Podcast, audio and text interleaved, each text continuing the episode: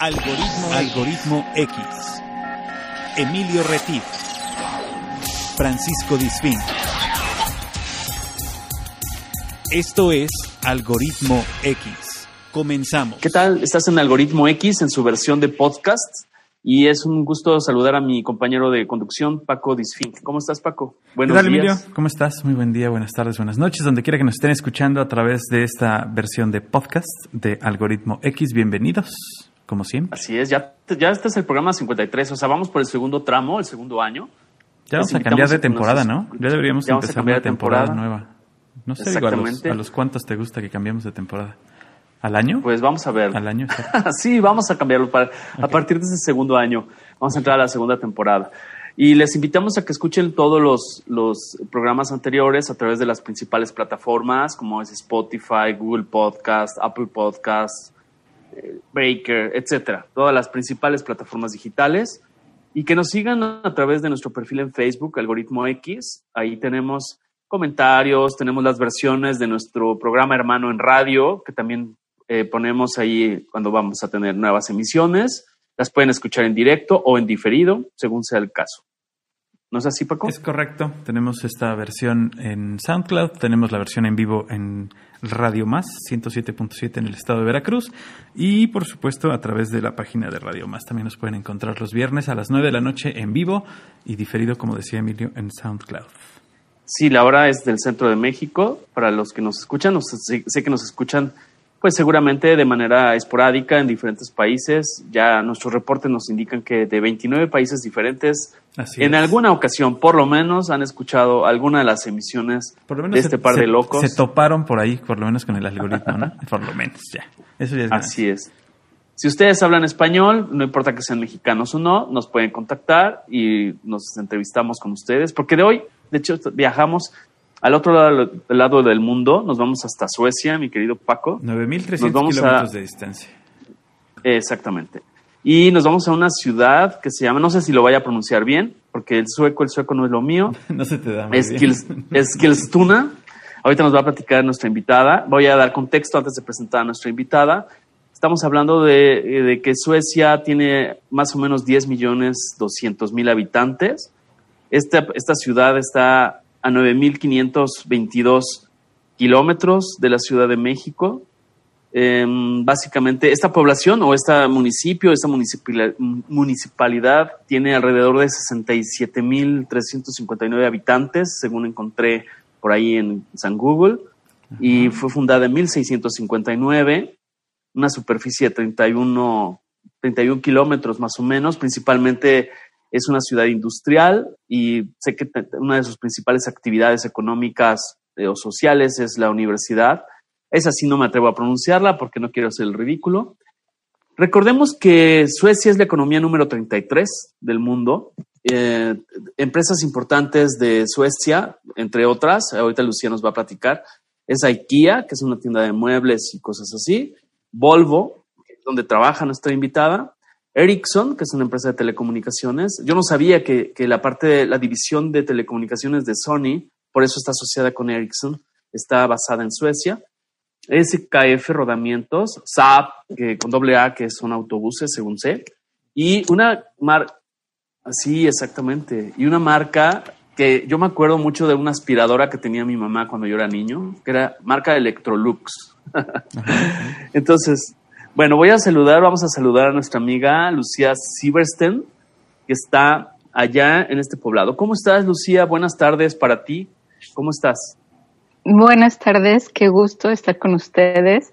Estoy realmente así como, me siento como abrazada de estar en un programa de radio de esta calidad. Eh, yo soy gente de radio toda la vida y se siente delicioso compartir micrófonos con ustedes. Muchísimas gracias, Emilio. Muchísimas gracias, Paco, por la invitación. hombre, gracias a ti por pues. aceptarnos, entrar en tu casa desde Jalapa y desde México hasta Suecia.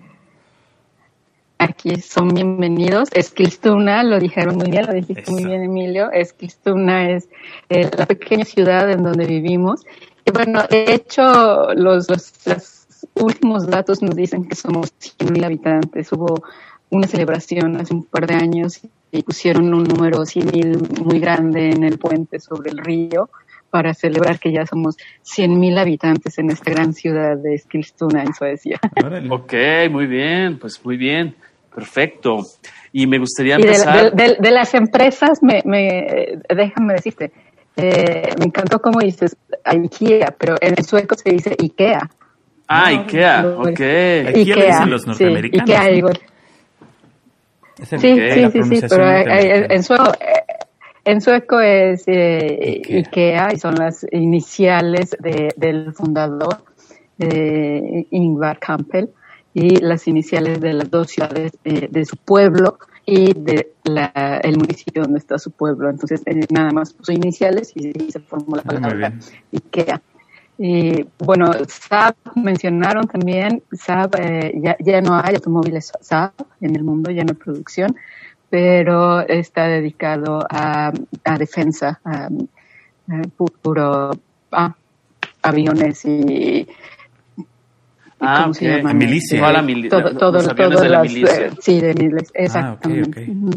Mira. Perfecto, Sí. ok, es muy importante saberlo. Sí, por eso este tipo de charlas de café este, realmente son importantes porque a veces nos imaginamos cosas muy diferentes y ahorita seguramente en el parte de la charla le voy a, voy a, a ver, preguntarle a Lucía si, por ejemplo, todo lo que se dice en Internet es cierto, porque hay por ahí un mito o una realidad, no sé, de cómo parten el queso en Suecia y las albóndigas, sí es cierto que las comen con una mermelada. con eso arrancaría. que sí. ¿Sí? Claro que sí. sí, las, albóndi- las albóndigas suecas son, son un fenómeno. Bueno, hay albóndigas en todo el mundo y, y- es de los platillos más antiguos, ¿no? Y, o sea, hay albóndigas turcas, hay albóndigas chinas y albóndigas japonesas y bueno, las albóndigas suecas que tienen mucho condimento, esa es la gracia, tienen mucho condimento, se preparan con, con la carne de res y carne de cerdo y, y, y son pequeñitas, no son como las albóndigas mexicanas. A mí me encanta preparar albóndigas mexicanas cuando tenemos invitados suecos porque les parece algo extraordinario que sean tan grandes, ¿no? Y les parece magia que tengan un huevo adentro. Entonces, eh, es Claro. muy fácil tomarles el pelo y decirles que, bueno, hay que poner la carne alrededor del huevo con mucho cuidado para que después se cocinen. ¿no? Y, y- y es maravilloso que se lo creen. Pero, pero bueno, no, no voy a, contarles mis secretos culinarios a mis amigos suecos, ¿no? Claro. Pero las albóndigas suecas son muy pequeñitas, eh, tienen muchos condimentos y, y- y se comen con papas cocidas, eh, albóndigas, o sea, te sirven normalmente unas 10, 12 albóndigas o 15 albóndigas, eh, unas 8 papas, y eh, que tienen eh, eneldo, cocidas eh, con, con sal y con eneldo, y, y con eh, la mermelada de lingon. ¿Qué será lingon? Según yo es arándano, Uy, ¿no? ¿No es arándano? arándano, claro, Sí. sí. Ok. Eh, creo que sí, creo que sí es arándano. Eh, y, y esa es la, la- el platillo. Y se le pone una salsa que se llama salsa café, no es de café, es una salsa que, que se hace también con especias y con, con crema, les gusta mucho utilizar la crema en, en la comida, entonces se hace una salsa y se bañan las albóndigas con, con esa salsa. Entonces, van a. IKEA, es el, es el platillo oficial de, de IKEA. Este, Así es, que, así es. que, bueno, ya van a abrir en la Ciudad de México, entonces ya pueden comer albóndigas suecas de, de IKEA.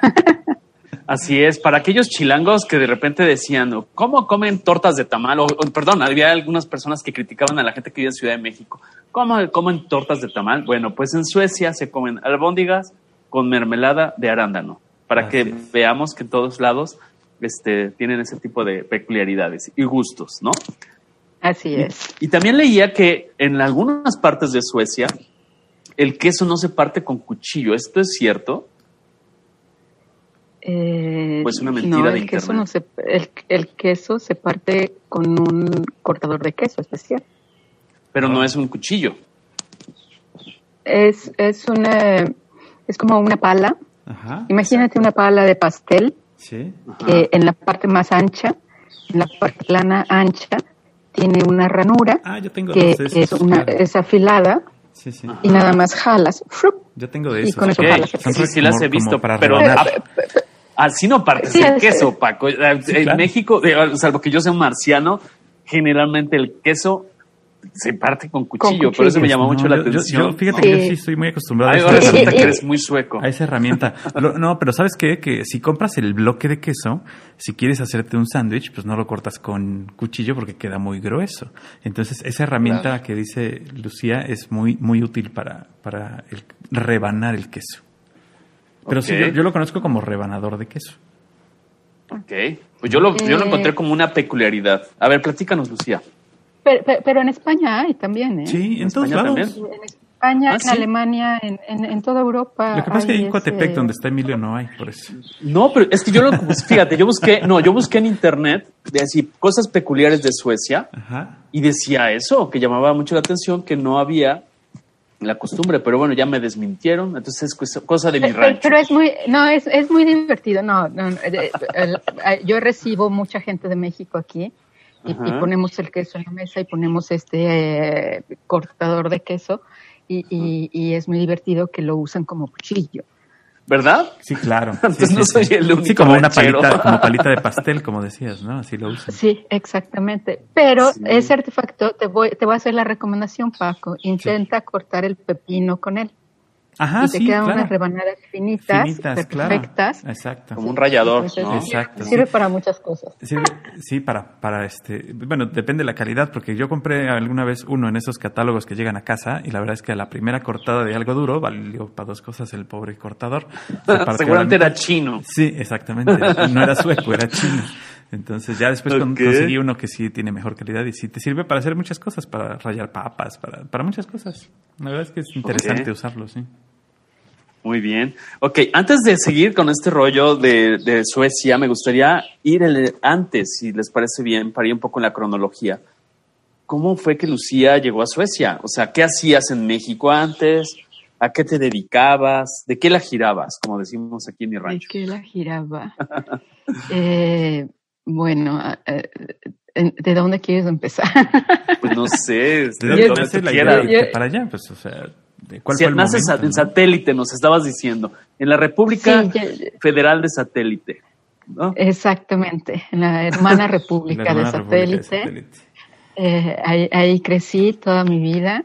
Eh, estudié en el Colegio La Salle y después eh, éramos una familia, bueno, éramos una familia común y corriente, muy feliz.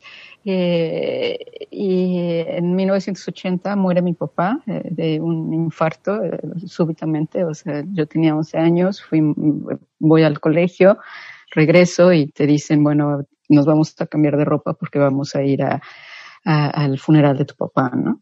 Entonces la vida se pone de cabeza, Claro. todo cambia, la economía, ah, todo se, ah, todo trans- se transforma en casa, este, todos los planes que, que había, toda la, la vida tranquila, todo eso, bueno, salió por la ventana de un día para otro, ¿no? Claro. Entonces, eh, eh, después de, de eso, que bueno, el colegio privado nos da becas, nos, nos ayudan, conseguimos becas de la Secretaría de Educación Pública y tal. Eh, para preparatoria me voy al colegio de bachilleres. Entonces, de pronto, bueno, ya no están tus amigos, ya no eres la misma persona. Sí, sí, claro. Es una vuelta que- de hoja total, ¿no? sí, radical.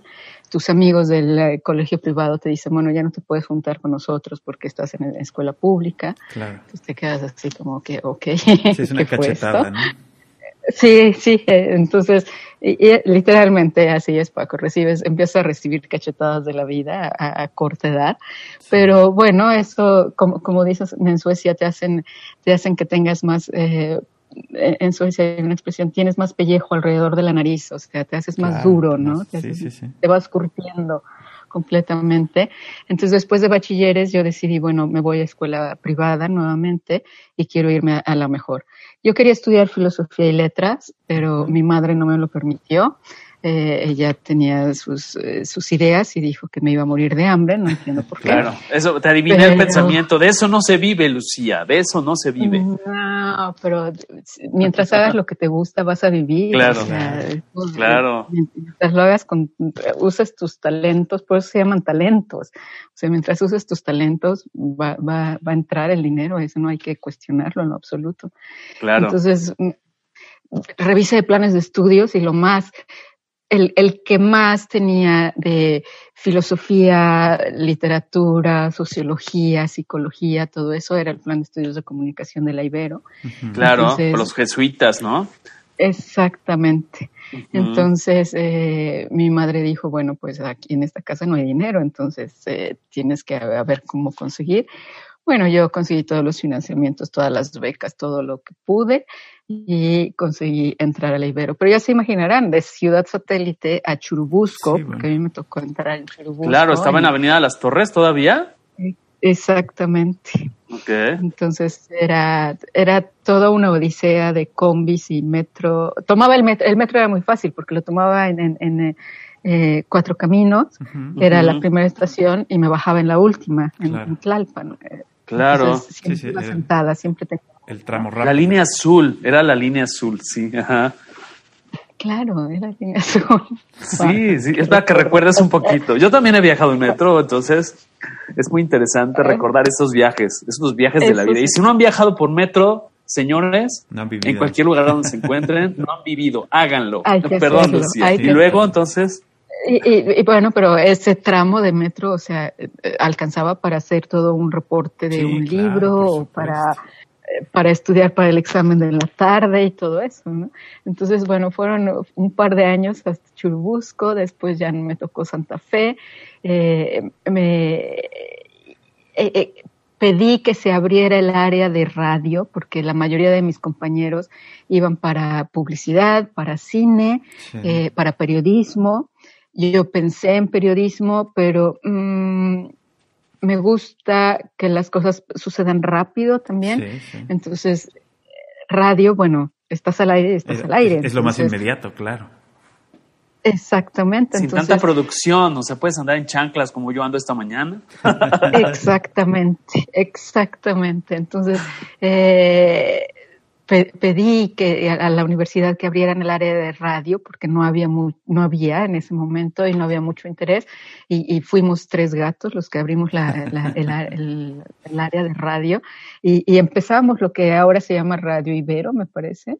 Ajá. Eh, nos subimos a la azotea, pusimos la antena y empezamos transmisiones en, en Santa Fe. Y, y, bueno, después que la, magia que tiene la Ibero, aparte de, de su valor agregado, son los contactos, ¿no? Entonces un maestro trabajaba en Núcleo Radio 1000, empecé yo a ir al Núcleo Radio 1000. Después de muchas visitas conseguí que se me hiciera un- una prueba de locutor. Yo ya había pasado mi, mi, eh, mi licencia, yo había tenía mi licencia de locutor de la, de la SEP y, y me ofrecieron empezar a trabajar como, como presentadora de noticias. Era en la zona azul y oro, ahí en Insurgente Sur, en ¿no? la zona, la, la super, eh, eh, una grabadora gigante era. Sí, claro, sí, sí, sí. La, la estación Sí. del cangurito, Núcleo Radio 1000, ¿no? Exactamente, exactamente. Y yo presentaba las noticias de la tarde, de- a partir de la una de la tarde hasta las seis o siete, y después en vivo a las ocho de la, de la noche. Y era, bueno, tener el privilegio de decir entérese sin tener la vista fija, ¿no? Ay, claro, ¿cómo olvidar ese eslogan? Entérese sin tener la vista fija. Pues yo tuve el gusto de decir ese eslogan. Eh, Ok. era toda una experiencia, o sea, tenía 18, 19 años y ya estaba en los micrófonos de, de Núcleo Radio 1000 dando las noticias eh, en cadena a las siete estaciones y bueno, cometes errores, ¿no? O sea, Sí, cuando, sí. cuando Como Paco, el como Paco. Exacto. pero eh, tienes la, la, la visita del Papa, este, Órale, Claro. y- O sea, estamos y- hablando y- de qué año? ¿De qué la primera visita papal?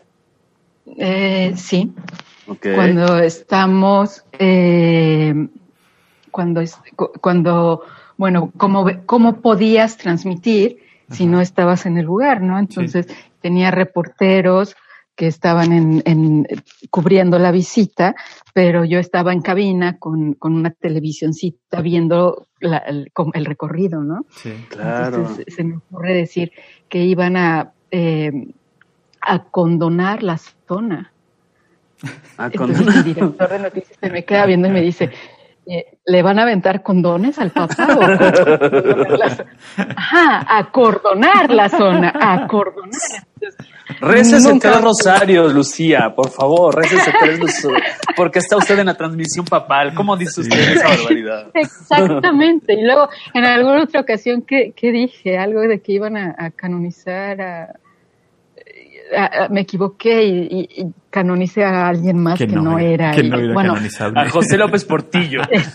alguien así, o sea, no, al- al- siempre, o sea, era, era divertido, eh, cometes errores, eres Claro. humano, eh, era mi primera vez en los micrófonos, la pasé muy bien, eh, era la época de Rock 101 también, entonces Claro, con Luis colegas, Gerardo Salas. ¿Cómo olvidar esa Sí. época? eh, claro. todos estos chicos de, de, de Rock 101 que, que Mm. bueno, era, era la, la, la convivencia diaria.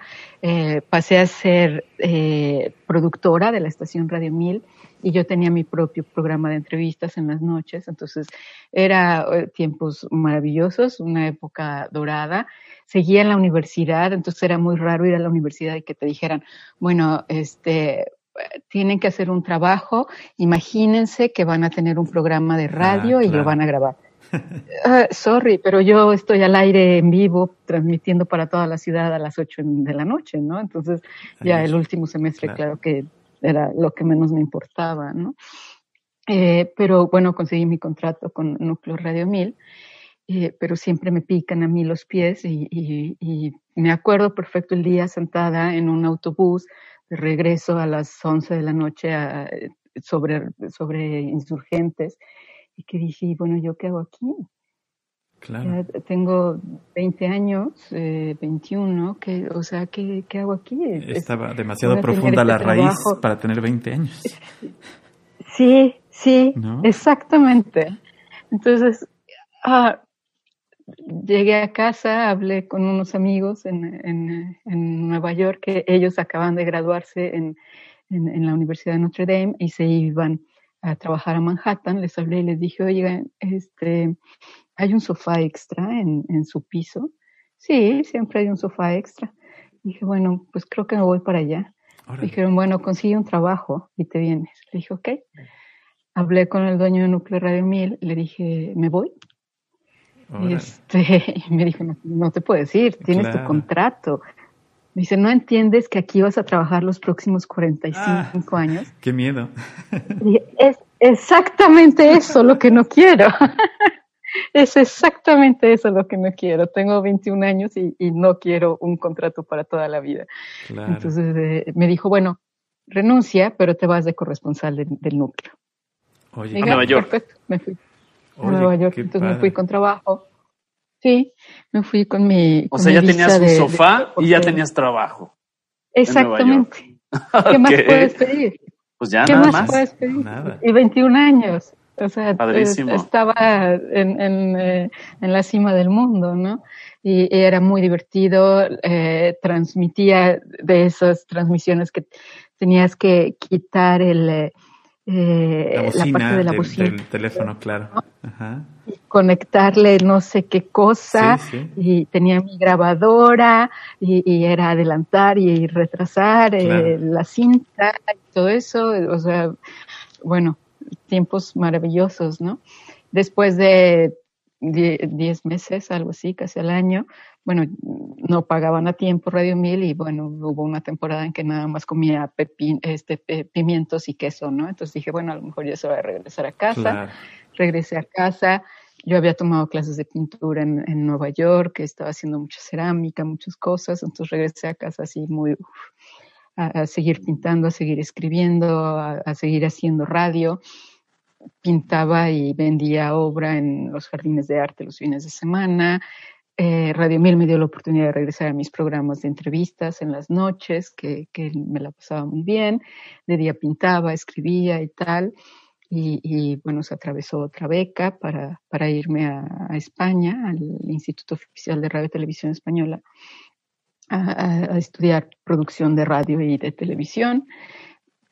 Tiempos maravillosos también en Madrid. Eh, éramos puros latinos con profesores eh, españoles y, fueron, bueno, fue súper divertido estar, estar en España también regreso a México, me dedico, me invitan a trabajar en una productora, pero de, de, de, videos corporativos, de lanzamientos de productos, trabajando mucho para agencias de publicidad y todo eso. Yo decía, bueno, pues con eso de la publicidad y lo corporativo a mí no me interesa mucho, yo era mucho más bohemia y más crítica y tal, pero bueno, había un sueldo y, y necesitaba. Sí, claro porque ya tenía mi sofá y ya tenía un, Volkswagen, entonces ya, ya había sumado algo más a mi lista, entonces, pero tenía que mantener mi, mi cochecito, entonces era, era necesario, ¿no? Entonces, este, estuve tres años ahí, uno de nuestros clientes era Altos Hornos de México, y ellos me, me, me dicen, me hablan y me, me dicen, bueno, estamos somos la, el, molino aquí económico de la región centro de Coahuila, tenemos muy buena comunicación con, nuestros obreros, con nuestros empleados, pero queremos comunicarnos con la sociedad en general. ¿Qué hacemos? Radio. Hagan radio, obviamente. Dice, bueno, no sabemos cómo, ¿nos puedes hacer una propuesta? Sí, claro que sí, les hago una propuesta, se las mando, me van a entrevistar a la Ciudad de México, ocho días después tengo una maleta en la mano y me estoy mudando al desierto de Coahuila. Pues. Le, juré a mi madre que era por un año. Me quedé ocho años en Monclova, Monclovita la Bella. Ok. Que fueron también tiempos, tiempos dorados.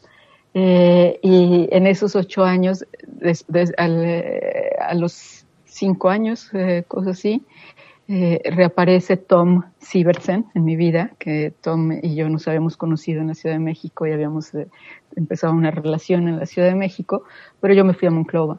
Entonces todo eso se cortó. o sea, él apareció de repente en Monclova otra vez después de que lo habías dejado de, frecuentar. Eh, me llamó, me llamó un, un amigo común, le pedí el teléfono de Tom, me lo da, hablamos, Tom y yo, y, la llamada así como que, eh, ¿qué onda? ¿Cómo estás? Bien, soltera en Monclova. ¿Y tú? Bien, soltero en la Ciudad de México. Ah, qué bien. Casémonos. se tardó dos semanas, se tardó dos semanas en decir. No, me dijo, oye, va a ser tu cumpleaños, ¿no? Le dije, sí, cumplo 30. Me dice, bueno, ¿vas a hacer fiesta? Sí, ok compro un boleto de un autobús y me voy a tu fiesta de cumpleaños. Y llegó a la fiesta de cumpleaños y esto fue hace 20 años, 21 ya, y este llegó para quedarse. Claro, wow. Entonces llegó Tom, llegó Tom a Monclova. Ya me quiero imaginar, pero no, yo quiero que nos lo platiques tú, por favor, Lucía, que ya me estoy comiendo las uñas hasta de los pies. ¿Y qué llevó de regalo? Cuéntanos.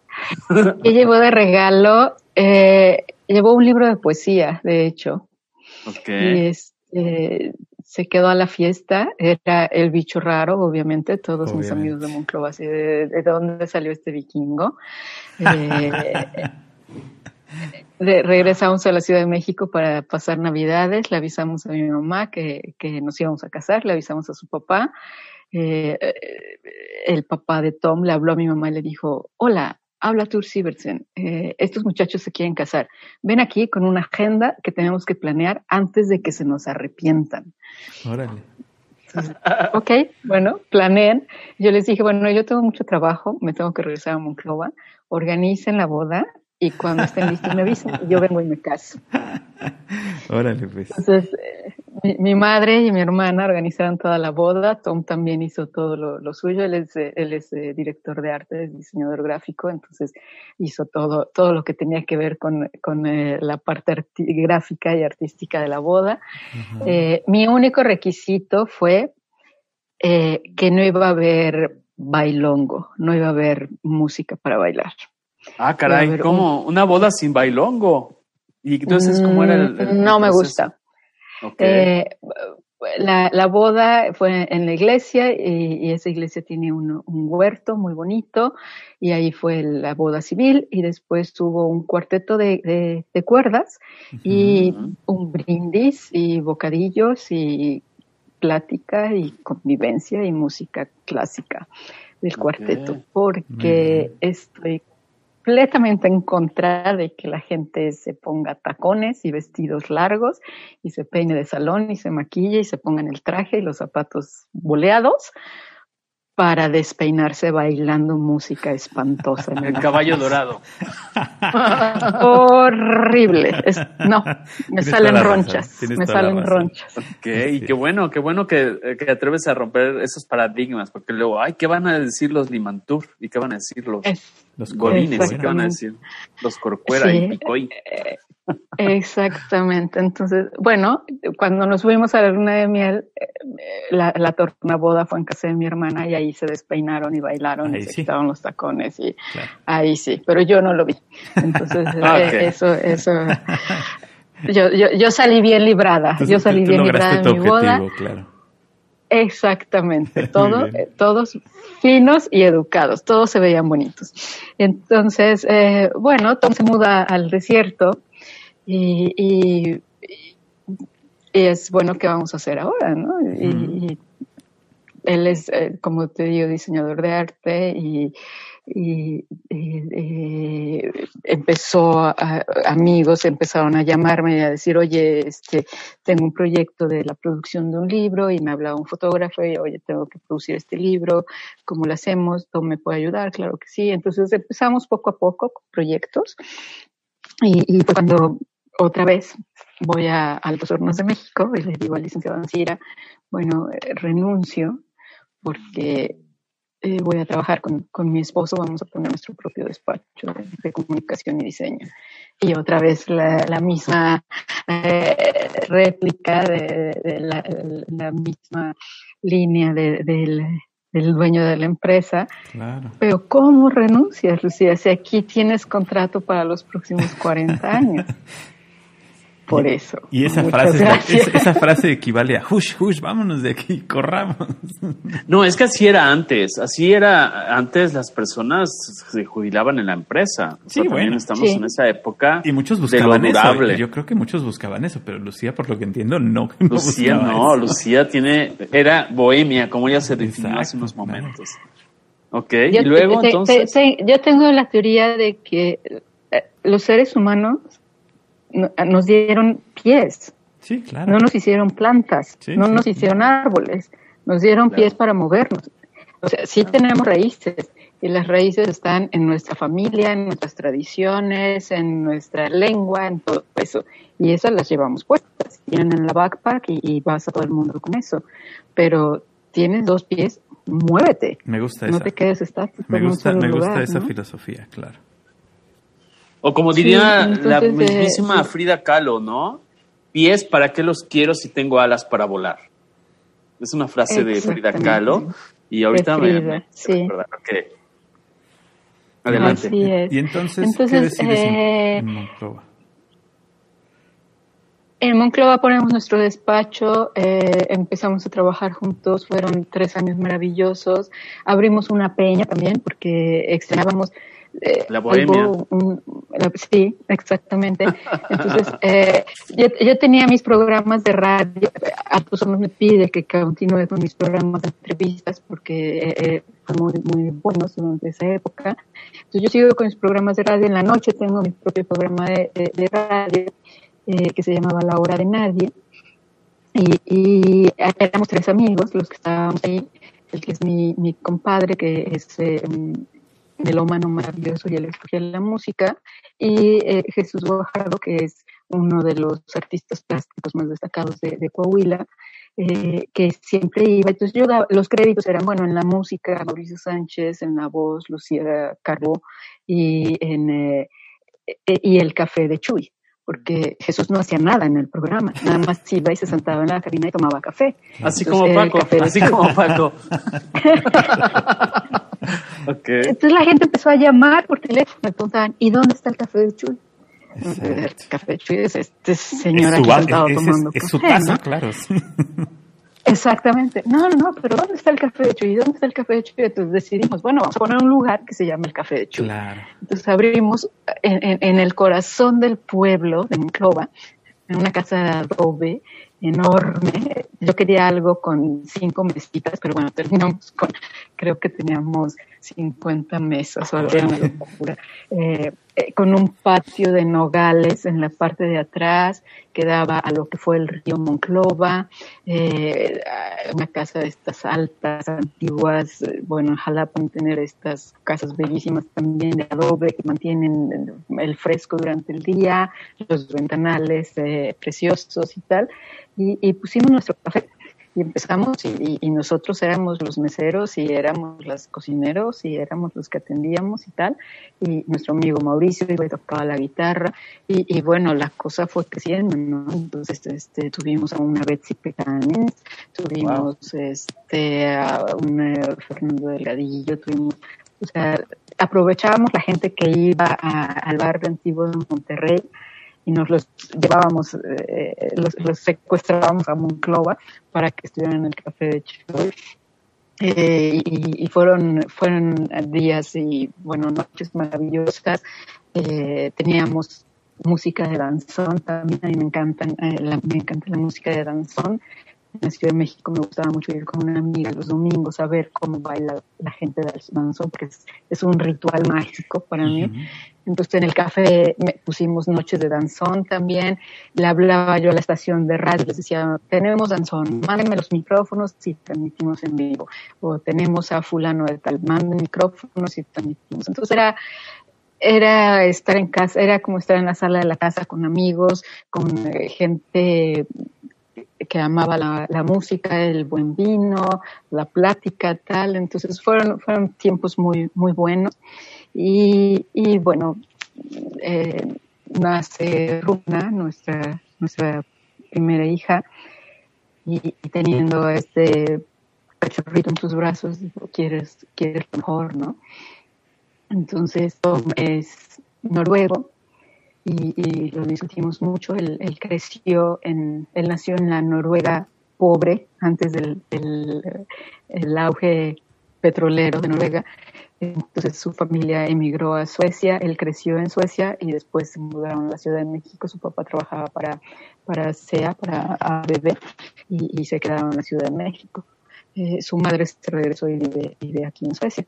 Entonces lo discutimos mucho y bueno, tener un pasaporte noruego es, es tener un boleto de lotería ganador. Claro. Entonces, no como la rifa presidencial, no, no, como la, la, rifa del avión presidencial. Nada que ver. Nada que ver. no, aquí sí ves tu premio hecho realidad. Entonces dijimos, bueno, pues, pues vámonos a Suecia. Okay. Y, y así como un día dejé Radio Mil, y otro día dejé Altos Hornos, y otro día dejé la Ciudad de México, y otro día dejé esto y lo otro.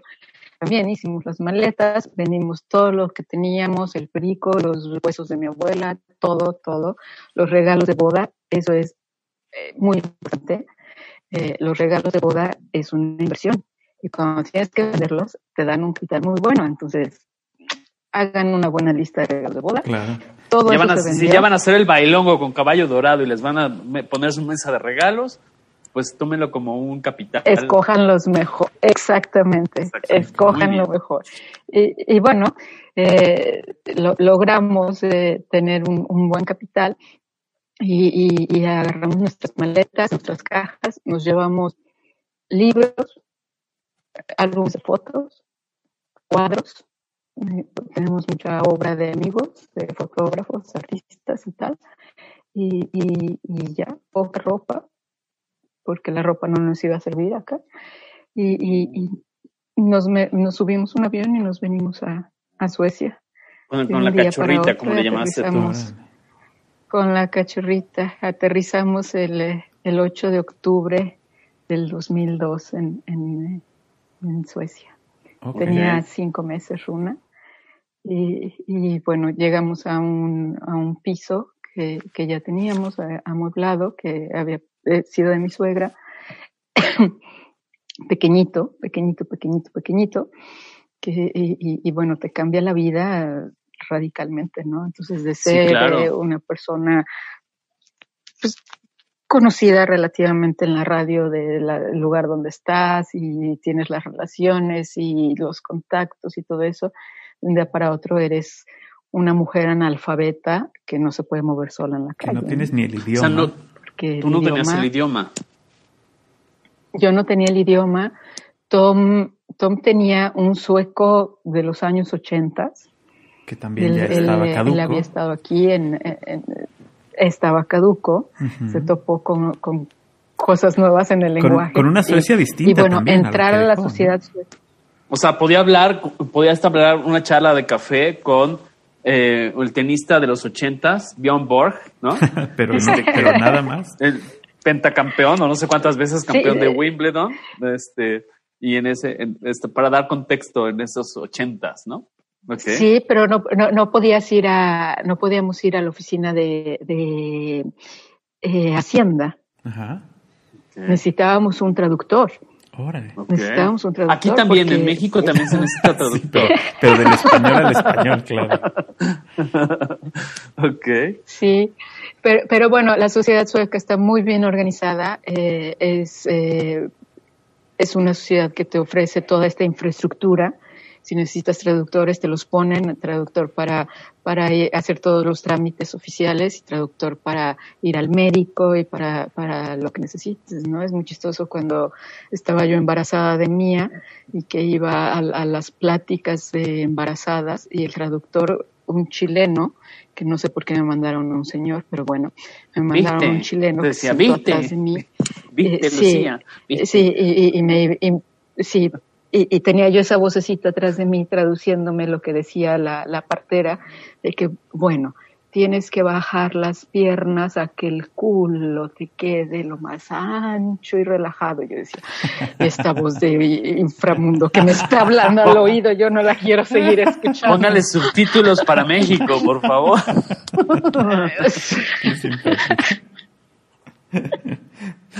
Lo interesante y lo, importante aquí también es que, Lucía, no era la primera vez que tu vida cambiaba radicalmente.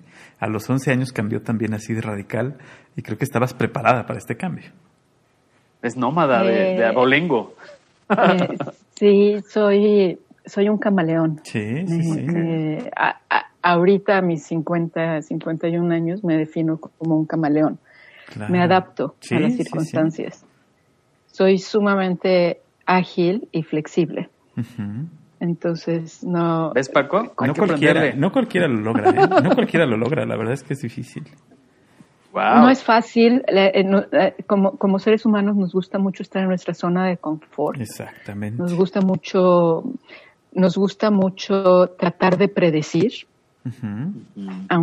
aunque no puedes predecir absolutamente nada. Sí, sí. Y eso nos causa el estrés de, todos los días.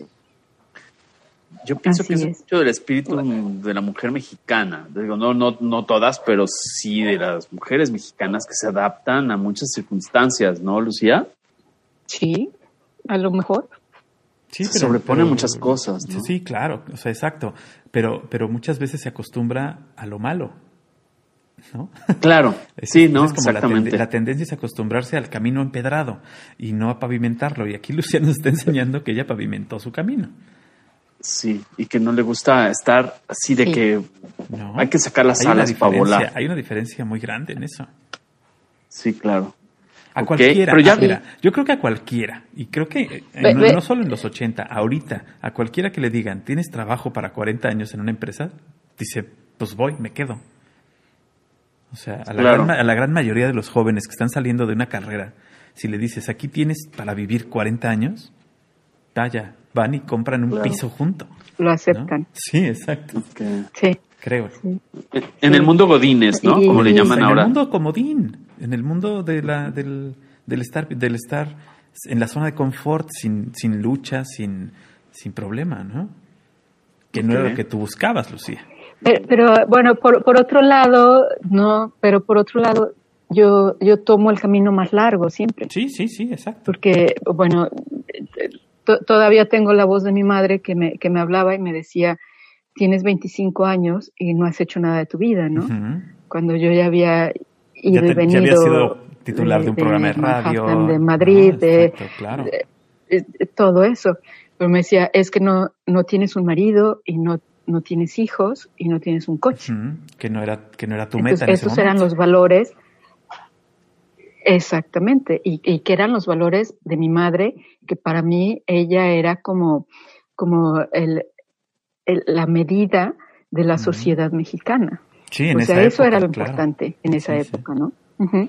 Sí, Espero, espero que ahorita las cosas ya hayan cambiado realmente para, la, para las mujeres en- de, de 25 años que ya estén pensando en otras cosas y no en tener hijos, ¿no? Sí, o sea, claro. todas mis amigas en esa, en- a esa edad ya tenían hijos, ya estaban casadas y tenían hijos. Sí, sí. Y yo era la, la, la vergüenza de la familia, La 30 quedada, años. la quedada. Y, y, eh, exactamente, vivía sola además, o sea, qué, qué, qué, qué inmoralidad es Pero esa, además ¿no? como si eso fuera malo, ¿no? Al contrario de que para tu espíritu era lo que necesitaba, estar libre y estar sola. Exactamente. Entonces, eh, bueno, he cuestionado mucho y, y, uh, fue una relación de mucho conflicto con, con mi madre, con mi familia, porque, porque cuestiono, porque busco otras alternativas, porque tomo el camino más largo. Y, y bueno, el- la decisión de venirnos a Suecia fue muy criticada por la familia también, por los amigos. Eh, Todo el mundo nos decía, bueno, váyanse seis meses. A ver, Prueben seis meses y prueben, regresen. Sí, claro. Sí, en O sea, eso, en seis eso mucha es gente es miedosa decir- y, y también yo creo que de- con ciertos matices de envidia, ¿no? Porque el salir a un país con otra cultura y todo siempre es un experimento maravilloso. Yo pienso que sí pierdes cosas, dejas cosas, pero siempre vas a lograr otras situaciones. vas a Tú ganar otras, hace un claro. rato. El tener un pasaporte noruego en ese momento era como tener un, bolet- un billete de lotería, ¿no?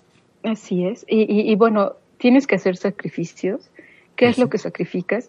Tu familia. Tus amigos. Pero tus, tus tu amigos. entorno, finalmente Pero- es tu entorno.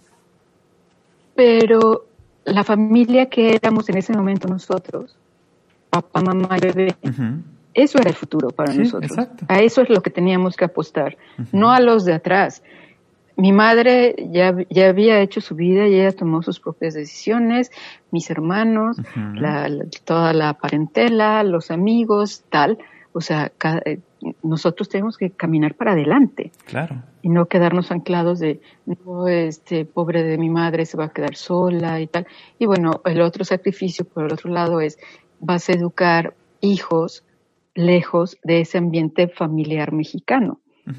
Claro. Entonces, Claro, claro. tienes que compensarlo. Tienes que compensarlo sí. y tienes que tener ahí algún punto de, de balance, ¿no?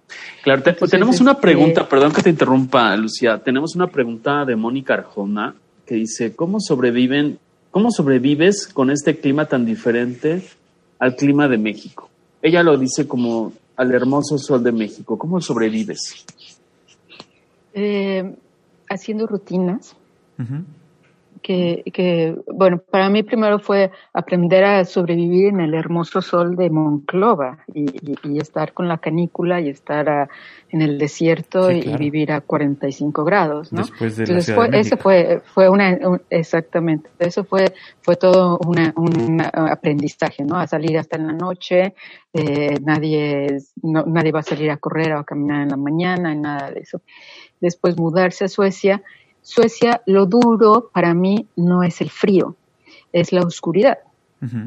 La oscuridad empieza ahora en eh, octubre, empieza ya a oscurecer eh, y en noviembre ya eh, amanece a las nueve de la mañana Sí. y oscurece en la ciudad donde estamos a las dos de la tarde. Wow. sí. O sea, tienes seis En- horas Entonces de tenemos menos de seis horas de luz. Claro. Sí, ¿Y en verano? ¿Y en Sí. verano cómo es? en verano tenemos 24 horas de luz. Ok. 24 horas de luz. en verano no se pone el sol. Ok. Sí, eso, es- Ok. eso debe ser Oye, Entonces, la parte entonces, biológica más este, difícil. Biológica. Es la parte, sí, sí. ¿No? O sea, el, el cuerpo no entiende y nos mudamos aquí en octubre, entonces era de, ya es de noche, me pongo la pijama. Sí, pero son las Sí. 3 de la tarde. Sí, sí. Oye, O, este o- leí, por o- ejemplo, o no que- podemos salir con la niña. Sí, Sí. Ajá. Perdón, leí que dentro de las cosas peculiares de la gente que vive en Suecia, hay, eh, por eso que estás diciendo de la luz, hay gente en ciertas ciudades, me imagino, que para no sufrir con el tema de la luz, pone afuera de su casa lámparas que le, dan la idea de, de, estar en una hora del día. ¿Es, ¿Es cierto esto o es un mito de película también? Lámparas, ¿qué tipo de lámparas eran esas? Pues no sé, y decía que eran unas lámparas. Como luminarias de calle para que esté siempre iluminado. bueno, eso, eso lo haces eh, si vives en el campo. Nosotros vivimos en el campo, en una finca durante seis años, y, y, eran cinco casas y el bosque. Entonces es oscuro, oscuro, oscuro. Entonces sí pones pones una lámpara de como de un candil de, de la calle y lo pones ahí para, para creer que hay alguien allá afuera, ¿no? Eh, pero sí, la, la, la oscuridad es, es algo pesado y lo que aprendes en Suecia es a ser muy disciplinado, a tener muchas rutinas. Eh, eh, por ejemplo, nosotros sales en la mañana y es de noche, llegas al trabajo, es de noche, entonces a la hora del almuerzo hay que salir a caminar.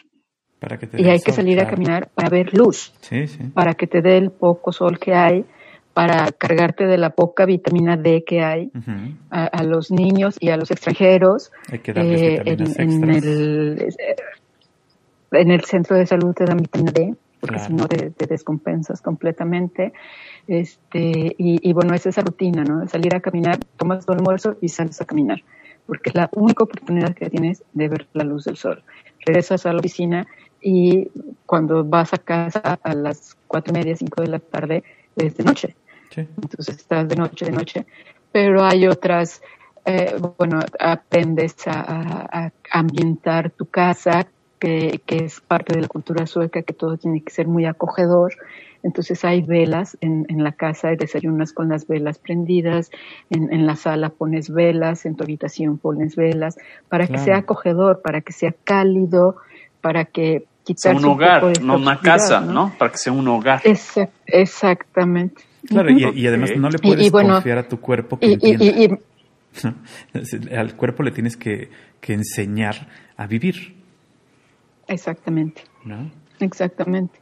Que, que era lo que pasaba, ¿no? Te, te, cuando nace Mía, Mía nace en el 2004 uh -huh. y, y, bueno, tienes una bebé que, que llora toda la noche, pero la noche es, es día. Es día claro. Tienes luz de día toda la noche. Entonces, para mí era alucinante de, a ver qué hora es, qué estoy haciendo, necesito sí, sí, sí. realmente checar el reloj. Son las tres, las tres de la tarde, las tres de la mañana, que, de, que, ¿dónde estoy? ¿no? Entonces era, claro. era, era bastante alucinante. O decirle a los niños, eh, es hora de ponerse la pijama y de irse a la cama porque ya, ya, ya es de noche. En verano. No, no es de noche, mamá. Claro. O sea, tienes que cambiar esas pequeñas cosas también, ¿no? Sí. Es hora de irse mamá, a dormir. Hello, mamá. Dormir, o sea, claro. si es de día. sí, sí. Okay. O, o, o las recoges de, de, del colegio y te dicen, ¿por qué vienes tan tarde? Es de noche. No, son las cuatro. Ok. Sí, Ahora sí, sí, que dígame licenciado, ¿no? Este, no sé uh -huh. si es de, si voy o vengo, no sé si es de día o de noche, literal. Uh -huh. Oye, perdón, Lucia, tenemos una pregunta de Daniel Gaona que lo quiero asociar con el tema laboral. ¿En qué momento tú empiezas a trabajar? Él te pregunta, ¿cómo hiciste para quedarte a vivir allá? Digo, ya sabemos que tu esposo noruego, pasaporte, pero tú, ¿cómo adquieres la, la residencia en automático? ¿Te metes a trabajar no. a qué tiempo? ¿Cómo haces ese proceso? De, de, hecho, bueno, como, como noruego, eh, eh, es este pacto que existe en Escandinavia, entonces como escandinavo puedes vivir en cualquiera de los países escandinavos. Okay. Entonces, él, él, con su pasaporte noruego, decidimos vivir en Suecia. Veníamos ya con tres años de matrimonio y con una niña. Entonces, para mí no hubo ningún problema en ese momento.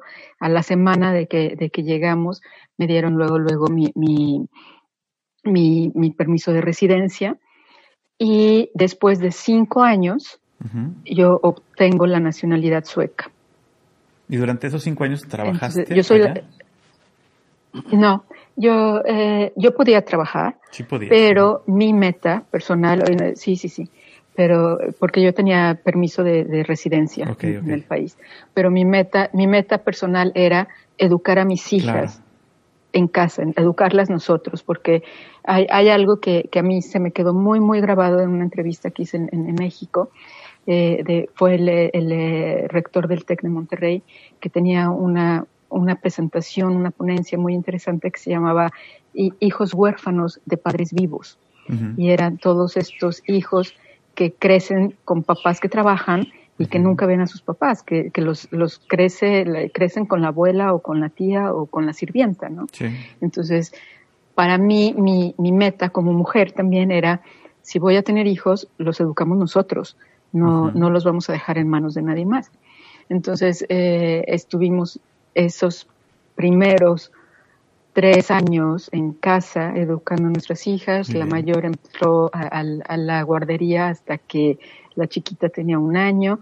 Entonces estuvimos en casa. Yo fui mamá 24/7 durante cuatro o cinco años seguidos al, al 100%, ¿no? Mi esposo estuvo, mi esposo estuvo aquí dos años también porque entrar a, las, a la sociedad sueca es muy difícil. Conseguir un trabajo si no tienes referencia sueca, si no tienes experiencia laboral sueca, es muy difícil. Y él venía sin, sin, nada de eso.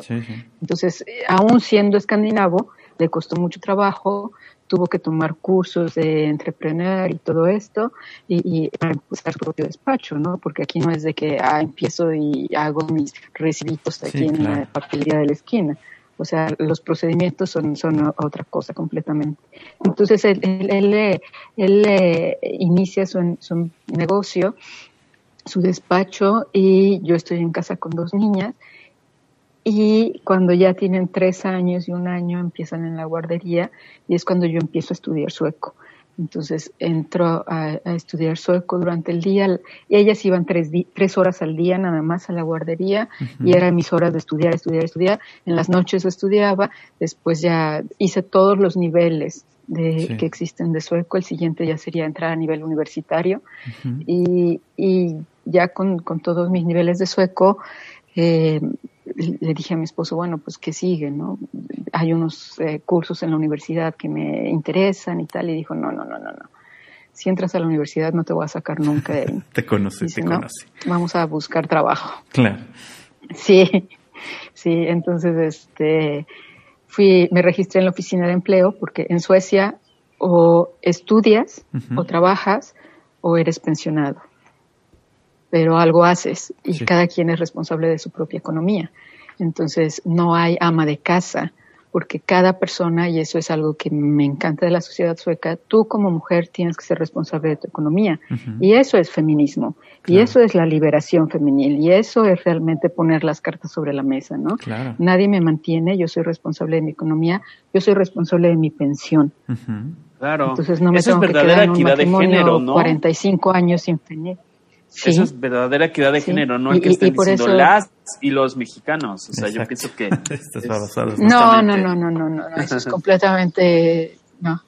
Entonces, entonces, este, yo me registro en la oficina del empleo, eh, entro a un área específica de cultura por haber tenido toda esta experiencia en radio y todo eso.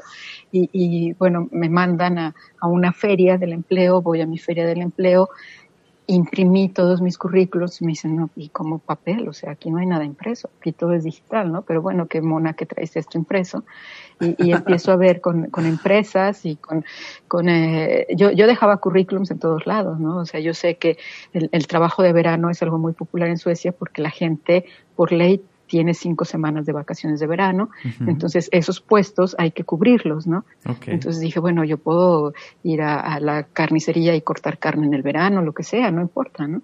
Entonces, este, me, una agencia de, reclutamiento ve mi currículum, les gusta mucho, me dicen, bueno, párate ahí, te tomo una foto y, te vamos a llamar. Y, y sí, bueno, me, me llamaron o sea, no hay de eso que déjeme sus, sus datos, nosotros le llamamos. En realidad te llamaron. Me llamaron a la semana siguiente. Y, y, fue, siempre estoy buscando yo proyectos y cosas que hacer, entonces en esa época me había escrito un guion para un documental eh, de un amigo en México.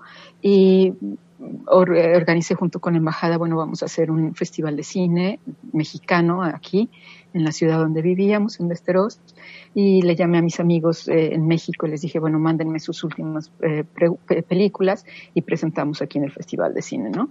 Entonces presentamos y vino el embajador y la pasamos muy bien. Y en, ese, en esos días me llaman de la agencia y me dicen, Lucía, queremos entrevista contigo. No, es que estoy muy ocupada con mi festival de cine. No, no, no, por favor, vente, necesitamos entrevistar. Dije, ok, voy a ir a su entrevista. Platicamos de lo lindo y me dijeron, oye, hay una empresa que, que está buscando un perfil global como el tuyo. Este, ¿Nos permites mandar tu currículum? Sí, pues claro que sí. Este, ¿Quieres saber quién es la empresa? Bueno, pues díganme si, si no hay ningún problema. Bueno, se trata de Volvo, Volvo Group. Ah, ok, muy bien. Wow. Me llaman eh, esa misma noche me dicen, oye, yo había, ya había trabajado como una loca poniendo mi currículum en sueco. Me llaman esa noche y me dicen, ¿puede ponernos todo en inglés? Porque el director global de mercadotecnia es canadiense. Ah, ok, trabajando otra vez para poner todo en inglés. Ok, va en inglés. Eh, me llaman y me dicen, eh, quieren entrevista contigo al día siguiente a las 9 de la mañana en otra ciudad, en Eskilstuna, que es donde ahora vivimos. Ok, bueno, yo pensé, voy, tengo mi entrevista y ya tengo una anécdota más de contar, ¿no? Algún día fue una entrevista, oh, y ya, con eso ya tengo una estrellita más, ¿no? En la frente. Este, y, bueno, fui a la entrevista, un canadiense muy mono, amante de México, hablamos de comida mexicana, hablamos de, de playas, hablamos de la gente, de tal, una hora, y me dice, bueno, pues muchísimo gusto y gracias por haber venido, ¿no? Ok, me subo al coche y dije, nunca, nunca hablamos de trabajo, ¿no? Realmente, no, no formalmente. Y, y, en el coche me llama la agencia de reclutamiento y me dicen, eh, Lucía, te contratan. ¡Wow! ¡Qué bien! ¡Felicidades! Ya me emocioné. ¿Y luego? ¿Cuándo empieza? ¿Cuándo empieza, señorita Lucía? Eh, eh, justo empezaba yo eh, una semana después, de hecho. o sea, ya, este, así como dirían, perdón, en mi rancho, en caliente. en caliente porque llevaban ocho meses buscando una persona que se encargara de la producción para los eventos globales. Entonces, para, para el área de Volvo Construction Equipment, el equipo, el equipo de maquinaria, ¿no? Las máquinas estas amarillas que ves por todos lados. Entonces, este, yo, yo, yo, llegué, empecé a trabajar un día y al día siguiente era eh, Midsommardagen, que es el, el medio verano, que en Suecia hay Navidad, medio verano y la celebración de Lucía. Son los tres días más importantes en Suecia. Después viene el Día Nacional, que nadie entiende por qué hay un Día Nacional si no ha habido revoluciones, ni independencias, ni guerras, ni nada. Bueno, era para tenerlo. La gente dice, bueno, pues nos lo tomamos libre y punto, ¿no?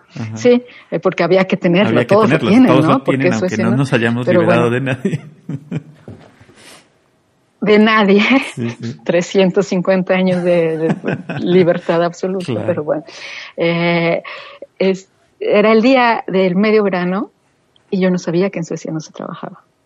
Entonces yo llegué a la oficina y el guardia me dijo, bueno, este, bienvenida, pero, pero, era el día de asueto, puedes regresar. Era, la novatada, sí, exactamente. exactamente. Y, bueno, yo entré, entré como consultor, vino la crisis del 2008, eh, el, el, director de la empresa dijo, Lucía, tú no te vas a ningún lado, todos los demás consultores salieron y en cuanto las cosas empezaron a ir bien, conseguí mi, contrato fijo ya con Volvo. Y, otra vez, o sea, tienes un contrato fijo y, en Suecia es realmente para toda la vida. O sea, perder un contrato en Suecia es, es muy, muy, muy difícil. Y ya son 12 años de, que yo estoy con, con Volvo en, Global Marketing. Y bueno, no, todavía no tomo la decisión de dejarlo, fíjate. Todavía no llega ese la edad, momento. Pero... Todavía no llega ese momento en que digas, este... me va a espantar. Bueno, hay que disfrutar, hay que disfrutar eso, ¿no? Oye, tengo otra pregunta eh, de Claudia Córdoba que dice, ¿qué pueden aprender los suecos de los mexicanos y viceversa? Muchísimo, muchísimo.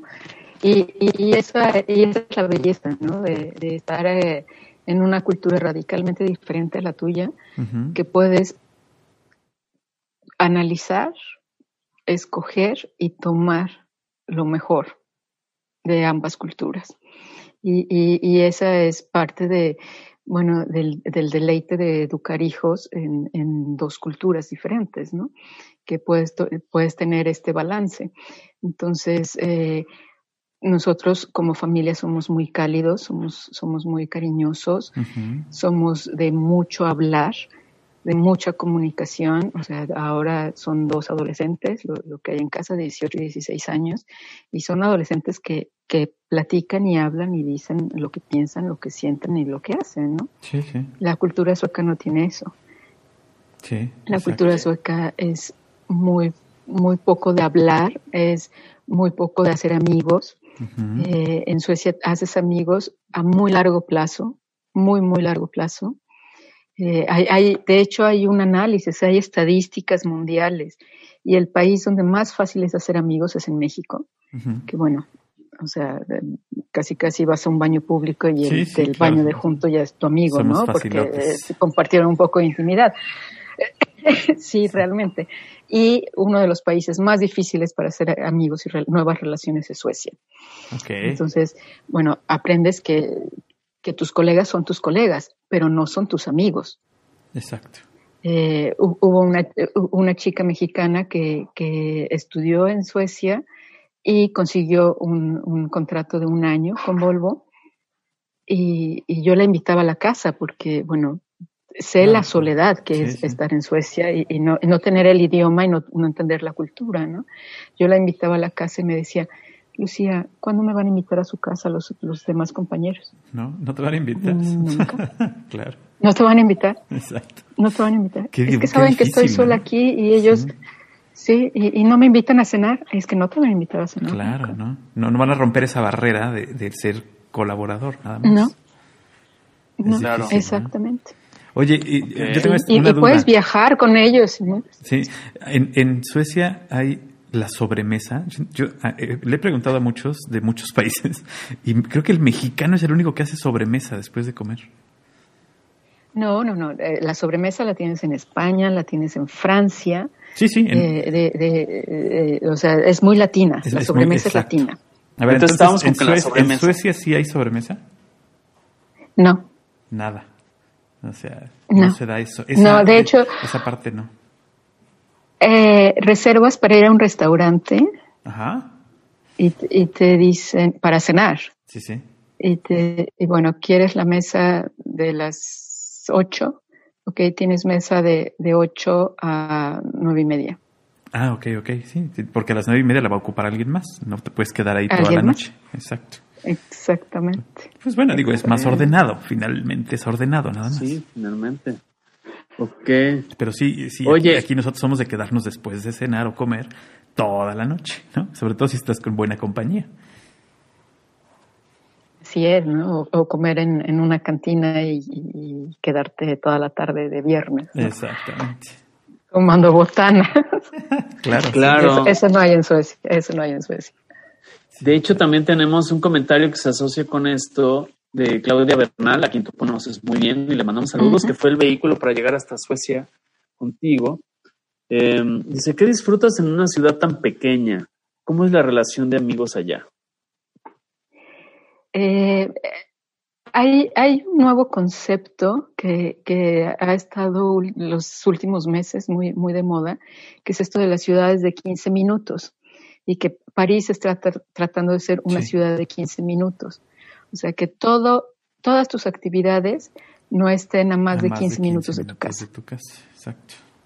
Eh, y yo puedo decir, bueno, en, en, si yo, eh, eh, Volvo, mi oficina, está a 13 minutos y está en las afueras de la ciudad, está allá eh, fuera, está en el campo y son 13 minutos. Entonces, Eskilstuna es una ciudad de, de, de 6 minutos, ¿no? O, de, o en bicicleta, si, si andas en bicicleta más de 10 minutos, ya saliste de la ciudad también, ¿no? Ok. Eh, es, es, es muy armónico, es muy poco estrés, no hay tráfico, eh, habrá tráfico una que otra vez, pero es muy fácil evitarlo. Eh, puedes ir caminando, puedes ir en bicicleta. Yo camino mucho con mi perro. recorremos todos los parques de la ciudad. Caminas a la orilla del río, te vas al bosque. Es, todo está rodeado de bosques. O sea, Suecia es 80% es bosques, lagos, ríos. y, el resto es, es, ciudades, ¿no? De hecho, unos, unos eh, colegas chinos eh, platicando con ellos una vez me decían, bueno, ¿y cuántos habitantes hay en Suecia? Bueno, somos son 10 millones.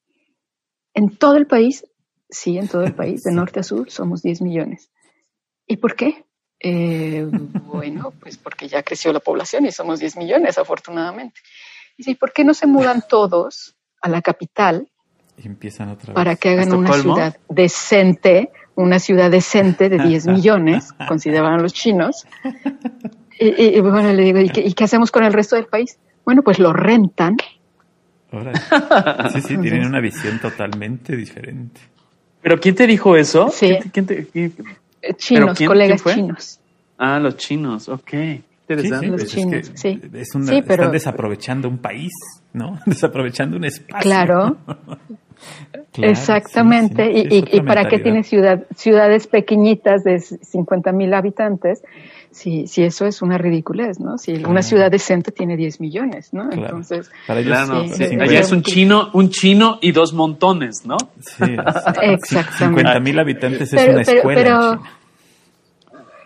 Exactamente, exactamente. pero bueno, retomando esa pregunta de, de, de, Claudia, eh, o sea, ¿qué hay en una ciudad pequeña? Calidad de vida. Hay mucha calidad de vida.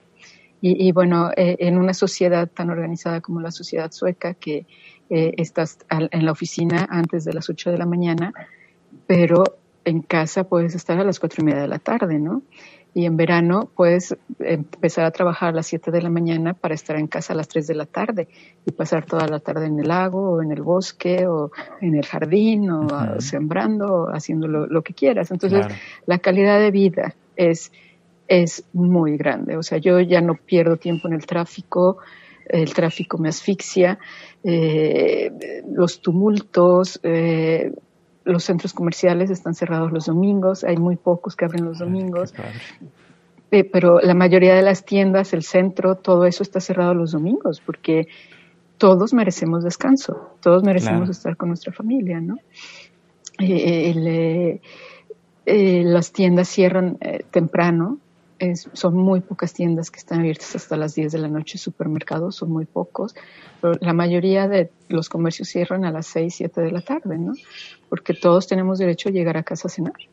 Claro. Oye, y una pregunta, eh, en religión, ¿cómo es todos los países de las regiones escandinava? ¿Cómo son? Porque si todos tienen esta bandera en diferentes colores y cromáticas diferentes, pero todos tienen basado la cruz, la cruz cristiana, o sea, lo que me equivoque, ¿qué, onda con la religión? O sea, Noruega, eh, todos estos países eh, tienen la misma, la misma bandera de una cruz, ¿no? Sí, sí, porque bueno, eh, fueron países cristianos. Durante toda la época medieval era cristianismo. Aquí, que, que, bueno, toda la parte romántica de los vikingos y todo esto, todo eso, eh, todos ellos, ellos fueron también eh, cristianizados, ¿no? Eh, vino la, Iglesia Católica y aquí se, cristianizaron y tenemos iglesias, la iglesia aquí de la ciudad es de, del 1200, ¿no? y se llama Eskilstuna porque fue un monje inglés que vino a, cristianizar aquí, que era, bueno, era jesuita de hecho, Eskil se llamaba, eh, y, Tuna quiere decir el paraje, entonces es el paraje de Eskil. Entonces, eh, eh, Suecia fue Suecia y todos los países escandinavos fueron países católicos cristianos y después entra la reforma luterana alemana y es algo que importa Gustav Vasa, que es uno de los reyes más importantes de la historia sueca, y él importa eh, el luteranismo eh, aquí a, Suecia y se va extendiendo a los demás países escandinavos. Entonces es protestante eh, y, es la, gran diferencia de la cultura también. Como protestante son muy pragmáticos. Eh, una diferencia con el catolicismo es, bueno, en, la iglesia católica es, bueno, esto es un valle de lágrimas y aquí los que sufren ganarán el reino de los cielos, ¿no? En en la iglesia protestante es, trabajas aquí para ganarte el reino de los cielos. Entonces aquí hay que estar trabajando de sol a sol y, hay que hacer su dinerito y hay que tener sus inversiones en el banco. Entonces esa es parte de, muy, es fundamental para entender la cultura, la cultura escandinava y bueno, viene, viene de, toda esta, de toda esta influencia alemana, ¿no? Y, es como hacer también un análisis del idioma, del idioma sueco, todo lo que tiene que ver con, dinero, con economía, con finanzas, viene del idioma alemán. Eh, todas las palabras que, son del arte, las palabras que son de arquitectura, eh, vienen del francés vienen eh, de, raíces latinas. Eh, mucha influencia también, pero mucho más reciente, de, ah, las palabras anglosajonas y todo el, idioma sueco en, sí es un idioma muy primitivo, muy básico, que no ha evolucionado demasiado, sino fueron todas estas influencias de, francés, inglés y alemán lo que conformaron el, sueco moderno, ¿no? Y es lo mismo en la cultura. Entonces es el protestantismo, eh, obviamente todas las tradiciones cristianas. O sea, en Suecia se celebra el treceavo día después de la Navidad. Y si hacemos la cuenta, bueno, ese es el Día de Reyes, ¿no? Yo creo que Paco también es protestante, porque de todo protesta. de todo me quejo. De todo, de todo protesta. totalmente de acuerdo. Ok. Oye, tenemos aquí otra pregunta, perdón, este, de Alejandra Guillén, que nos pregunta o te pregunta, mejor dicho, si regresarías a México. Em, aquí y ahora no. Aquí y ahora. Em, muy bien. Muy bien respondido. Eh, pensando en mi pensión, tampoco.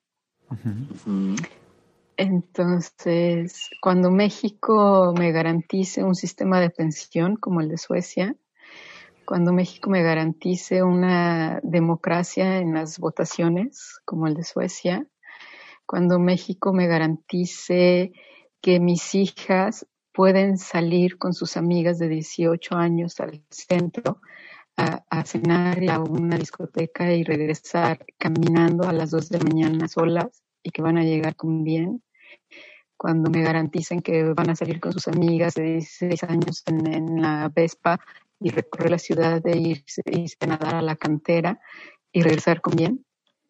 Cuando México me garantice ese, eso regreso a México. Oye, Lucía, ¿no tienes dos sofás ahí? Sobre unos pequeños En skills, exacto, ¿no tienes unos sofás ahí que tengo, te tengo dos camas, dos, dos camas de visitas en la bodega. Muy bien. Ok, muy bien. Perfecto. Oye, y te pregunto porque Perdón, chascarrillo, pero es que es un tema que lo que estás diciendo lo voy a enlazar con algo importante porque eh, creo que es importante hablarlo por, por conciencia, por generar conciencia, por concienciación, que sería lo correcto en español, viene el mes de octubre de la cuestión de la prevención del cáncer de mama. Eh, y yo sé que es un tema difícil de tratar, pero yo creo que tiene que ver con esto, tu estabilidad eh, ¿cómo lo has pasado en este tiempo? Lo que quieras compartir, no quiero entrar a preguntas incómodas, pero yo sé que tú eres una persona que tiene transmisiones para concientizar de todo este trajín que tú has vivido. No sé, lo que nos quieras compartir, Lucía, porque eso me imagino que es lo que no te hace regresar a México.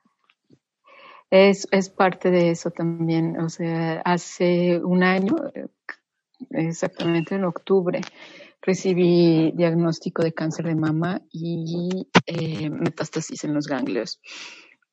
Y eh, a, la semana yo ya estaba dada de baja del trabajo eh, con incapacidad al 100% y en el sistema médico, que es, es, es, una maquinaria perfectamente afinada y muy meticulosa, donde todo funciona perfectamente bien, ¿no?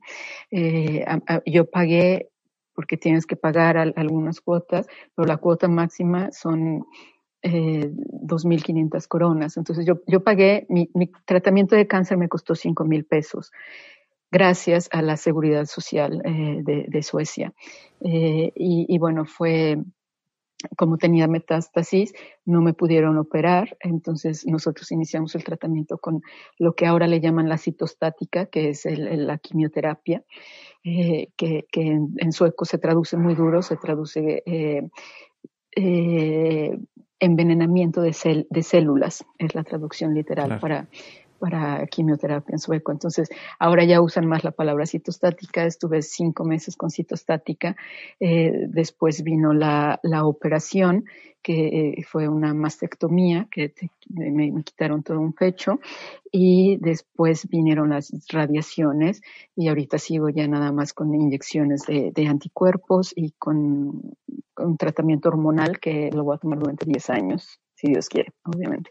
Eh, y, y, bueno, así fueron tiempos, fueron, eh, fue un paréntesis en la vida muy, muy duro. Es muy difícil estar sentado frente al médico y que te, te den el diagnóstico. Claro. Fue muy difícil también que te, escuchar, bueno, vas a estar de baja y estamos en noviembre y, y bueno, tu siguiente eh, eh, va a estar de baja de tiempo completo hasta abril y después vamos a seguir viendo cuánto tiempo más, ¿no? Entonces, una persona muy acostumbrada a, a trabajar tiempo completo, claro, los muchos horarios viajes, a todo esto, sí. Mucho, sí, mu muchos proyectos muy grandes, a, a serie de proyectos de, de, cosas realmente grandes para la empresa, a, estar siempre en, un avión, en otro país, en todo esto, y de pronto de un día para otro te ponen un freno de mano y, te quedas en la sala de tu casa viendo las paredes y bueno, y ahora qué sigue, ¿no? Entonces es, es muy duro, es muy duro, es el pensar, bueno, ¿por qué a, mí, por qué a nosotros y por qué ahora? Que era la pregunta que yo más me hacía, ¿por, por qué ahora? Y, y, bueno, son, son tiempos perfectos siempre, ¿no? Las cosas llegan siempre en su momento preciso y, y fue lo que necesitaba mi familia en ese momento para seguir creciendo, para seguir siendo unidos, para seguir siendo amorosos y, y para seguir siendo fuertes en, en nuestro ámbito familiar, ¿no? Y, y sí, algo que fue mi terapia, siempre lo ha sido, es escribir. Entonces yo me senté a escribir crónicas eh, de, estos tiempos eh, de, durante el tratamiento y esas crónicas las, las publiqué como, como podcast también, ¿no? Entonces es, es, ha sido mi manera de, de limpiar todo lo que siento, todo lo que vives, es, es una experiencia muy dura el, el, tratamiento de cáncer. Cuando, cuando, te dan el diagnóstico no te sientes enfermo. Yo no estaba enferma, pero el tratamiento te enferma. Te simbra, te simbra. Y el ¿no? tratamiento, sí, sí, el uh -huh. tratamiento es para matar las células cancerígenas, pero matan todo lo demás y te dejan Pasan. vivo con una, con un hilito. Es un hilito uh -huh. de vida lo que te dejan. Uh -huh y, y, te tienes que agarrar de ahí y es lo único que tienes. Y, y es, es, es, muy duro. Y, y, otra vez, ¿cómo sobrevives? Sobrevives viviendo día a día, aquí y ahora.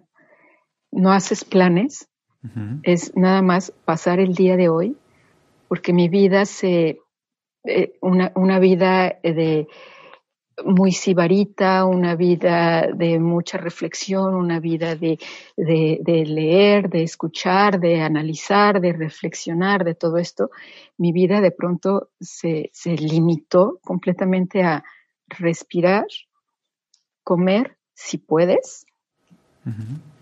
eh, estar despierto, si puedes, dormir, si puedes, ir al baño, si puedes. Entonces fueron meses de lo básico, de lo básico, de, del estar vivo. O sea, dejas de ser ser vivo y nada más estás vivo, estás sobreviviendo para después otra vez re, retomarte como, como ser humano, ¿no? Y, y, y retomar tu, tu, dignidad y tu integridad y todo esto, porque la enfermedad acaba con, con todo eso. Y, y, volver a ser eh, una persona, ¿no? Me acuerdo que yo le decía a los médicos, iba al hospital, les decía, soy el, soy el fantasma de lo que era. Y, sí, eh, eh, era, era realmente un, un fantasma de, de, lo que era. Pierdes, bueno, físicamente el, el pelo, la, las cejas, las pestañas. Eh, el, parte del tratamiento me sacó unas ronchas de herpes espantosas. Estás allagado, estás pálido, estás ojeroso, eh, es, es, es, eres un, una caricatura de, de quién eras, ¿no? Uh -huh. Pero vamos, fuimos retomando todo esto. Después, bueno, no es fácil tener este tratamiento y además empezar a vivir una pandemia como la que nosotros tenemos y, y yo con niveles de glóbulos blancos muy, muy bajos. Entonces mi, mi riesgo de contagio era altísimo. Entonces claro. yo estoy en cuarentena desde diciembre del año pasado. Y, y, y, y, el coronavirus llegó a Suecia en marzo, más o menos. Uh -huh. Yo termino la quimioterapia en abril y, no, en, en, marzo termino y en abril me, me, operan. Entonces fue ese tiempo, tenía yo tres semanas para, para eh, ponerme fuerte, para uh -huh. ganar peso. Perdí 16 kilos durante el tratamiento. Ganar peso, estar fuerte estar lo más sana posible y no contagiarme para entrar a la operación del quirófano, ¿no? Entonces sí, fueron, fueron tiempos muy, muy difíciles, pero ahora ya estoy al 50% eh, trabajando. Te veo muy bien, te veo muy bien y te escucho bien. Y Lucía, ¿dónde pueden escuchar este, este podcast? Yo ya lo estuve escuchando, me lo compartiste antes de esta charla. Uh -huh pero no sé dónde lo pueden localizar las personas. Eh, eh, está en Spotify, Uh -huh. eh, es la manera más fácil de encontrarlo en Spotify. Eh, se llama En mi cuarentena particular. Uh -huh. Entonces, okay. nada más buscando eso lo encuentran o buscando Lucía Sivertsen. Eh, lo, lo, encuentran también. Entonces uh -huh. pueden verlo ahí o si no, las crónicas están en, en, mi blog que se llama De Ánimo Ambulatorio y, y ahí hay un, un, uh, un, área especial para este eh, cuarentena particular que, que tuve. Muy bien. Ok. Ok.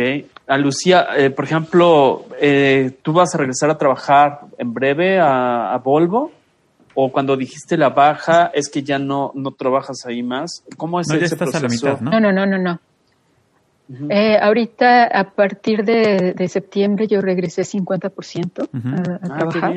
Okay, okay. Pero pero, o sea, el, el protocolo es regresas, de, debería haber regresado 25%, tres meses y después 50% y todo esto, ¿no? Okay, okay. Pero eh, con, con la pandemia, Volvo está de baja temporal. Ah, eh, que es uno de, de los eh, incentivos, sí, es, es, uno de los incentivos de, del gobierno sueco, apoyar a las empresas para que no tengan que despedir al personal. Entonces, sí. eh, la gente no está yendo a trabajar en muchas de las empresas suecas eh, y la empresa paga el 50% del sueldo y el otro 50% lo paga el gobierno sueco. Así la, la okay. empresa no se descapitaliza pagando sueldos. Entonces, eh, eh, en Volvo, han, bueno, ya reabrieron fábricas, eh, algunas áreas específicas de la empresa están trabajando, otros trabajan 40%. Eh, en mi caso, yo, yo no he regresado todavía porque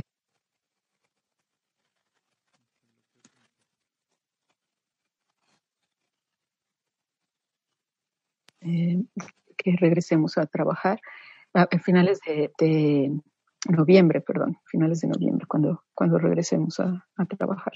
Uh -huh. y, y, yo creo que para enero yo regreso al 100%. Así va a ser, porque tú eres una mujer que se sobrepone y siempre sale para adelante, ¿no? Sí. Siempre hay planes, siempre es para como que cumplir, porque estás en una edad maravillosa, con una serie de experiencias y narrativa que es cautivante. Y eh, pues no sé, ¿Qué, cosa que nos quieras compartir a la gente que te escucha en México, eh, la gente, amigos, conocidos, familia, que te llega a escuchar en México, en otros países? ¿Qué les quieres decir desde Suecia? Desde Suecia, bueno, pues eh, mucho cariño, como, como siempre. Eh, la, la, familia y los amigos, no, no importa eh, la distancia, estos eh, 10.000 kilómetros de distancia que nos separan, no, no, nos han separado durante 20 años. Ellos han estado aquí con, conmigo este, año de, tratamiento de cáncer. Eh, ellos han sido mi, tabla de salvación, la familia los amigos de, desde México, en otros países, los amigos queridos aquí en Suecia.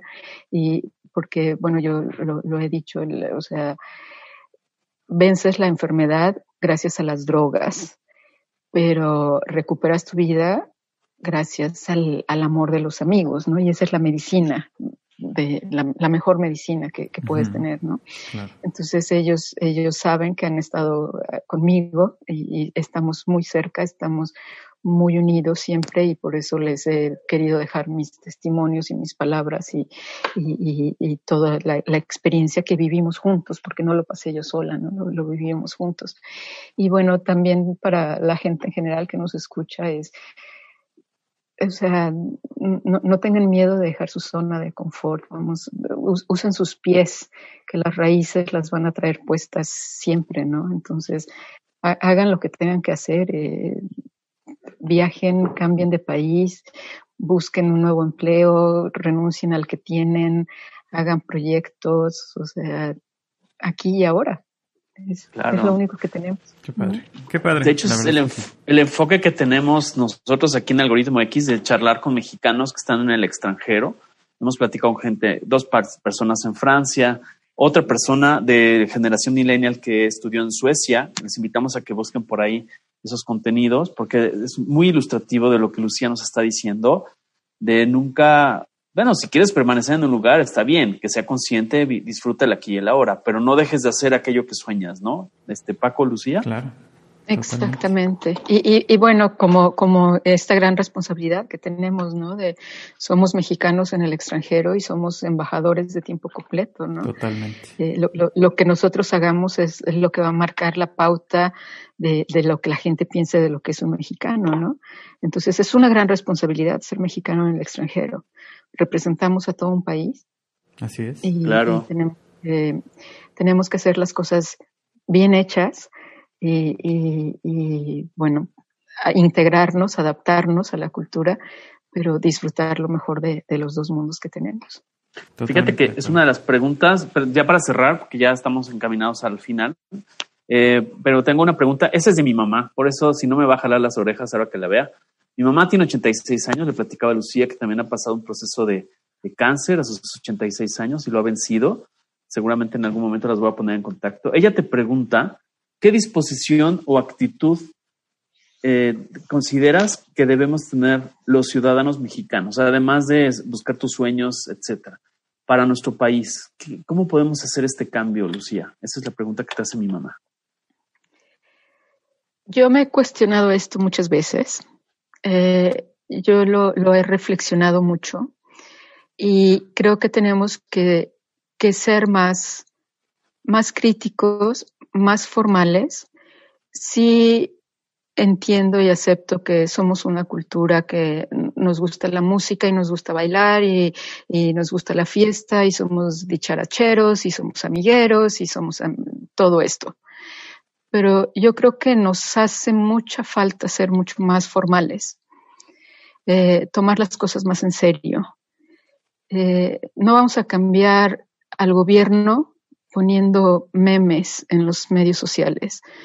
No vamos a mejorar la situación del país eh, siendo criticones en lugar de ser críticos, eh, insultando, usando malas palabras, hablándonos mal los unos a nosotros, siendo agresivos. Eso eso no va a ayudar a México, eso, eso nos, eso vamos cavando para, para abajo en lugar de cavar para arriba, ¿no? Entonces yo creo que podemos hacer, empezar a hacer cambios por nosotros como individuos. Uh, un, un, cambio que yo he hecho muy consciente es eh, el lenguaje que utilizo. ¿Por qué? Porque era persona de radio, porque en el radio que yo hacía no había malas palabras ni insultos, como ahora veo por todos lados que, bueno, uh -huh. es una Común. cosa espantosa. Eh, pero me parece que es respetar a ti mismo como persona, como individuo, el no decir malas palabras. Respetar a las otras personas, a tus escuchas, a, las personas con las que tienes un diálogo, con las que compartes y tal. Si elevamos el nivel de diálogo, si, elevamos nuestro lenguaje, vamos a elevar los contenidos también.